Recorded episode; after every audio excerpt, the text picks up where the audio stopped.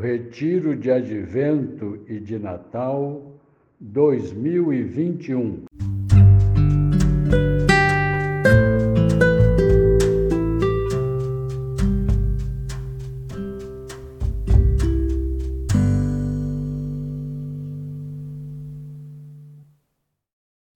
Dia 17 de dezembro, sexta-feira da terceira semana do Advento.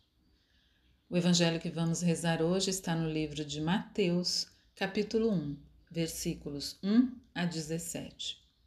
Graça a ser pedida. Saber reconhecer como Deus prepara o caminho da salvação para o seu povo e para mim em particular. Iniciamos a novena do Natal quando a liturgia nos convida a uma preparação mais intensa para as festas que se aproximam. Aguardamos o Messias, assim como o povo de Deus o aguardava. Na profecia de Jacó que vimos na primeira leitura de hoje, já dizia que o cetro de seu filho Judá não se apartaria dele. Essa imagem nos mostra a fidelidade de Deus para com seu povo, prometendo nunca deixar o poder afastar-se da casa de Judá. Jesus será sua descendência. E é nessa relação salvífica que a história vai se consolidando, de Judá a Davi, de Davi a Jesus. Uma história real e um povo concreto, cheia de altos e baixos, fidelidades e infidelidades, amor e pecado, avanços e retrocessos. E é nesse contexto humano que Deus atua ele não abandona seu povo, nem observa à distância, como um espectador que olha de cima.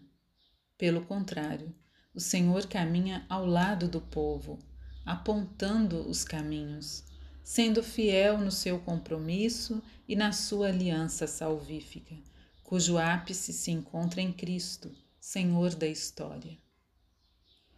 Mais tarde, o livro do Apocalipse vai se referir a Jesus como o leão da tribo de Judá, que venceu, como relatado na profecia do Gênesis e recapitulando todas as coisas.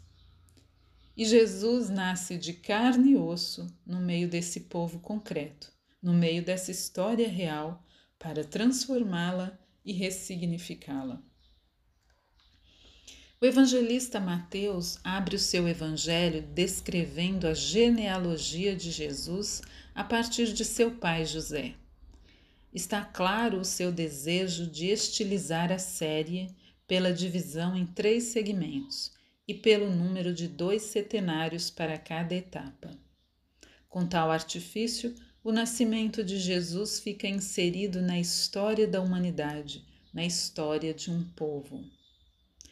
Quatro mulheres são mencionadas nessa genealogia, quatro mães do Antigo Testamento: Tamar, Raabe, Ruth e Betsabeia, antes da conclusão que afirma: Jacó gerou José, esposo de Maria, da qual nasceu Jesus, chamado Cristo. Composição de lugar. Com os olhos da imaginação, Veja a caminhada do povo de Israel, amado por Deus, na sua peregrinação terrestre.